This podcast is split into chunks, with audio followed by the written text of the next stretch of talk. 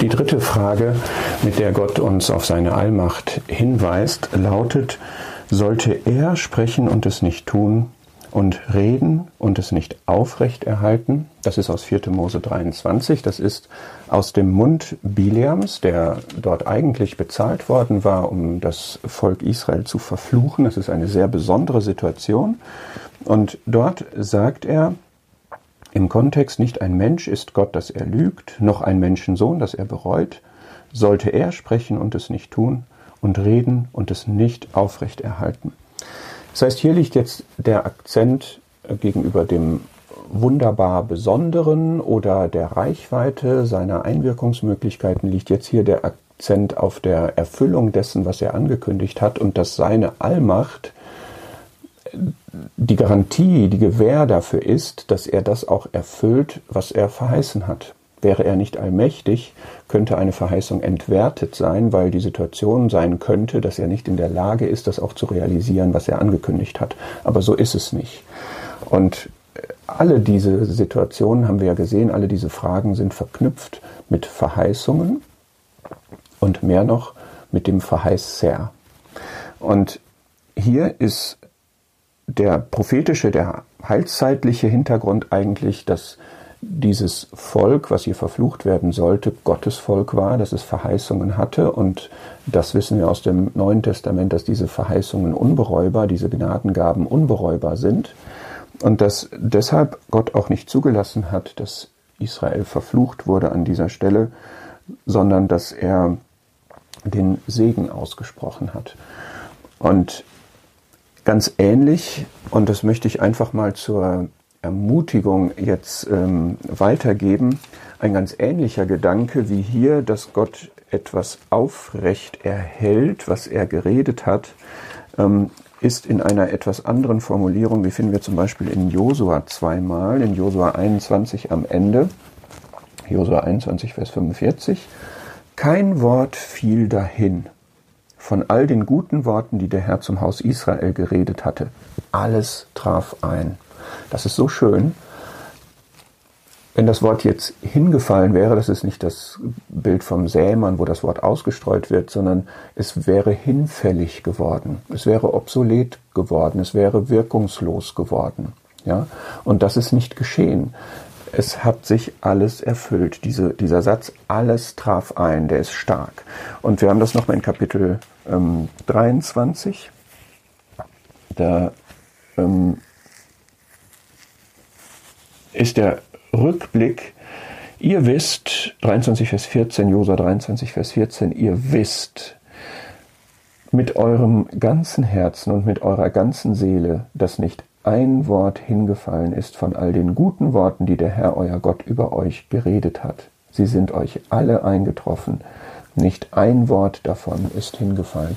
Dieser Gott ist unser Gott. Dieser Gott, der sich in der Geschichte bezeugt hat und seine Verheißungen wahrgemacht hat, das ist auch mein und dein Gott. Und das ist so, dass das, was er sagt, wahr ist. Und das, was er ankündigt, tritt ein. Das, was er vorhersagt, erfüllt sich das, was er zuspricht, wird wahr. Jedes dieser Worte, jedes einzelne. 1. Könige 8.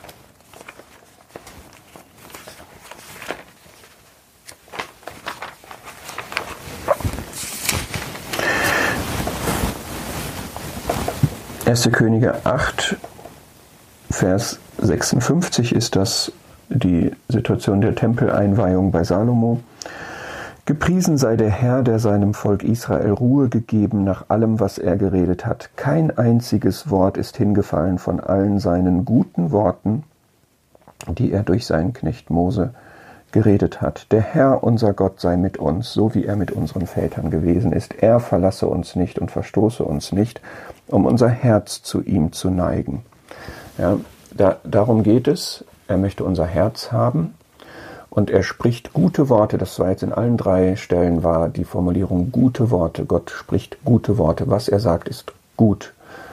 Auch wenn es vielleicht mal schwer ist oder äh, fordernd, herausfordernd ist, uns in eine Spannung versetzt oder uns eine Veränderung abverlangt. Aber äh, auch in diesen Fällen ähm, ist es ein gutes Wort und es wird erfüllt. Das, was er sagt, dazu steht er. Und jetzt müssen wir noch mal einen Schritt weiter gehen. 4. Mose 23 sagt das jetzt erst einmal so, diese Worte, die treten ein. So ist das. Gott realisiert das, was er sagt. Und jetzt müssen wir einen Schritt weiter oder zurückgehen und sagen, woher kommt das denn? Das kommt immer aus Gottes Wesen. Und es kommt in diesem Fall daraus, es ist verankert in Gottes Treue. In 4. Mose 23, Vers 19 steht im ersten Versteil, nicht ein Mensch ist Gott, dass er lügt, noch ein Menschensohn, dass er bereut. Also Gott ist treu und Gott ist wahr und weil er so ist, wird sich das auch erfüllen, was er sagt. Und es ist so wichtig, dass wir Gott korrekt erkennen und aus dieser korrekten Erkenntnis seiner selbst die richtigen Schlüsse ziehen. Und dass er unveränderlich ist, da möchte ich einfach mal einen Vers lesen, um uns darin zu bestärken und uns das nochmal wirklich ausdrücklich sagen zu lassen aus der Schrift. In Jesaja gibt es das mehrfach in, in Kapitel 41, 43 und ich möchte jetzt lesen aus ähm, 46, äh, Jesaja 46, Vers 4 bis in euer Greisenalter bin ich derselbe. Bis zu eurem grauen Haar werde ich euch tragen. Ich habe es getan. Ich werde heben, ich werde tragen und erretten. Also diese Formulierung, ich bin derselbe, sieht man hier in der Fußnote, das ist ein, geradezu ein Gottestitel, eine besondere Wendung, mit der Gott beschrieben wird. Ich bin der unveränderlich in sich selbst Bestehende. Er ist der Ich Bin. Er ist der, der in sich selbst der Maßstab ist und der sich nicht verändert, der sein Wesen nicht verändert und der auch sein Wirken und Handeln, der darin konstant ist. Und der sagt hier jetzt auf unser Lebensalter bezogen eine Zusage seiner Unveränderlichkeit. Er wird sich nicht im Zuge unseres Lebens ändern, er hat sich nicht geändert im Zuge der Geschichte. Und er ist, ich nenne das mal so konstruktiv. Ich werde euch tragen, ich werde heben, ich werde tragen und erretten. Dieses möchte ich jetzt als letzten Punkt ansprechen. Dieser, dieser derselbe, der, der aufrecht erhält, die Worte, die er gesagt hat, der ist auch der, der die Gläubigen aufrecht erhält. Jesaja 50, dass er den Müden aufrichtet. Oder die Verheißung für seine Diener, Römer 14, dass er sie erhält, hält, trägt. Das ist ein allgemeiner Zug, dass der Herr den glimmenden Docht nicht auslöscht und das geknickte Rohr nicht zerbricht. So, so ist er, so ist er auch im, im Umgang. Und dass man sich auf sein Wort stützt, dazu möchte ich noch zwei Beispiele äh, geben. Ja, dieses Wort, das, das er sagt und das erfüllt werden soll. 2 Samuel 7, einfach als Vorbild für das Gebet, da ähm, betet David, du Herr der Heerscharen, Gott Israel, 2 Samuel 7, Vers 27, hast dem Ohr deines Knechtes eröffnet und gesagt, ich werde dir ein Haus bauen Darum hat dein Knecht sich ein Herz gefasst, dieses Gebet zu dir zu beten. Und nun, Herr, Herr, du bist es, der der Gott ist, und deine Worte sind Wahrheit. Und du hast dieses Gute zu deinem Knecht geredet, so lass es dir nun gefallen und segne das Haus deines Knechtes, dass es ewig vor dir sei. Denn du, Herr, Herr, hast geredet. Und so werde mit deinem Segen das Haus deines Knechtes gesegnet auf ewig. Das finden wir immer wieder, dass Beter sich explizit auf Verheißungen Gottes stützen und Gott sozusagen daran erinnern oder sie von ihm einfordern, mit der Erwartung im Gebet zu ihm treten, dass er seine Verheißungen erfüllt. Denn kein Wort von ihm wird zu Boden, wird niederfallen, wird hinfallen. Denn er hält das, was er spricht. Und denn er ist treu. Und ein zweites Beispiel, weil das durchaus auch mal äh, schwierig sein kann und Geduld erfordert aus Psalm 105. Vers 18, da geht es um Josef. Josef wurde zum Knecht verkauft. Man presste seine Füße in den Stock. Psalm 105, Vers 18, er kam in das Eisen bis zur Zeit, als sein Wort eintraf. Das Wort des Herrn läuterte ihn.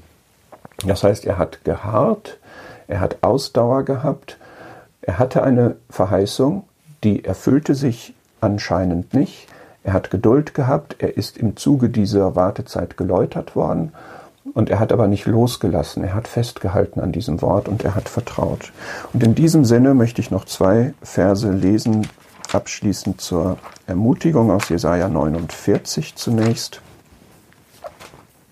Jesaja enthält viele Aussagen zu diesem Thema über Gott. Jesaja 49, Vers 23 am Ende.